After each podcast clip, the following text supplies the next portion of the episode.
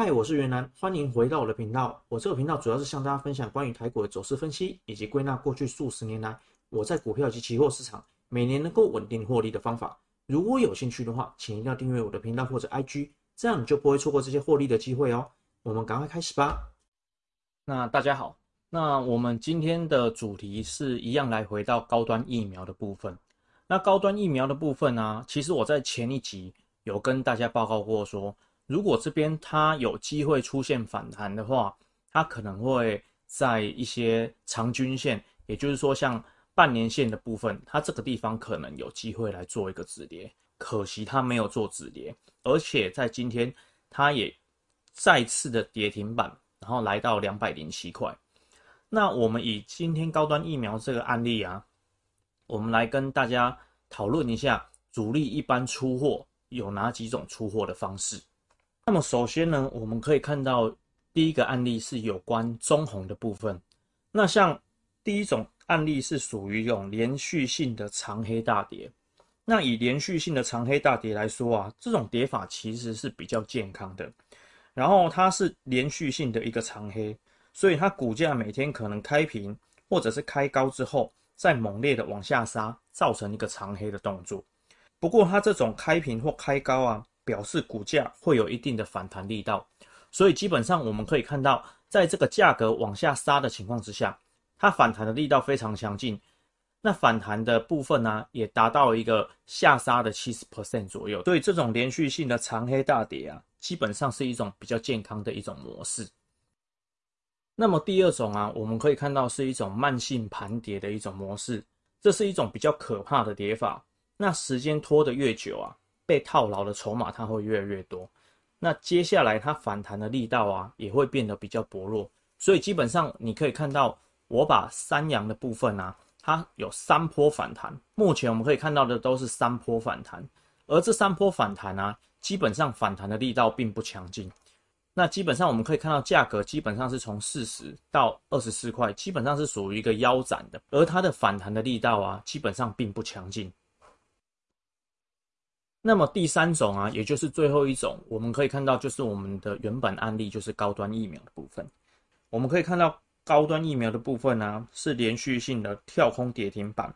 那这种出货法算是比较无良的一种出货法。那这种跌法算是非常的不好。基本上还有另外一档股票，其实也是这样子连续跌停的一个走法。那么就是以前我们台股历史上的一档很有名的股票，叫做康友 KY。那康友 KY 它本身也是连续性的一个跳空跌停板，我们可以看到它在十一月这个地方啊，它是一个连续性的跳空跌停板的一个下跌。不过这种股票会有一种特性，就是说它在连续下跌的过程之中啊，公司并没有倒闭，或者是宣布说股票停止交易。那么它在连续跌停板之后啊，它可能会是以一个比较强劲的一个反弹走势。然后让你觉得，哎，这只股票是不是死而复生？所以这个时候我们在线图上会看到，它几乎呈现的是一个 V 转的一个状态，它一个 V 型的一个反转的一个上涨的一个模式。那么我们如果从底部来看呢，我们会觉得说，它这样子的利润非常的惊人。然后就有人会想说，那我是不是要来做多这一档股票？但是如果以过去的经验呢，我会劝大家就是要非常的谨慎。因为它的连续跌停板其实是一种预告式的警讯，暗示它的基本面是真的出了一点问题。但是啊，主力非常喜欢做这种股票，理由是因为啊，它跌得非常的低了，因为它每天挂卖，结果都是跌停锁死，散户想卖都卖不掉，所以时间久了，亏损越来越大，就心灰意冷，不想再卖了。于是。如果说主力他想要把这张股票，也就是康友 KY，只要炒高的话，就筹码面而言，他会面临短暂的安定，所以他非常非常的容易再把它炒起来。所以说，对散户啊，看到一个 V 转的状态的时候，他就会觉得饥渴难耐，非常的想进场。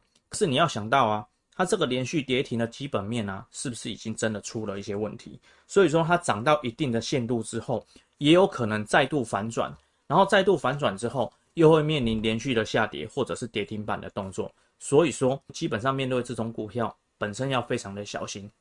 我们回到高端疫苗这一档股票，其实你明天还是有可能遇到它是跌停的。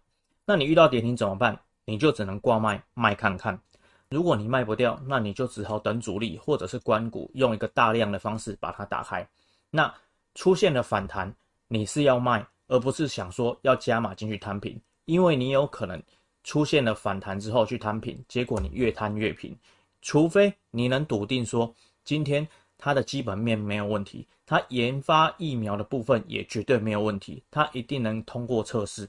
但是你如果不能笃定它的基本面没有问题，你去加码摊平，一旦遇到重大的利空，那你有可能越摊越平，越套越高。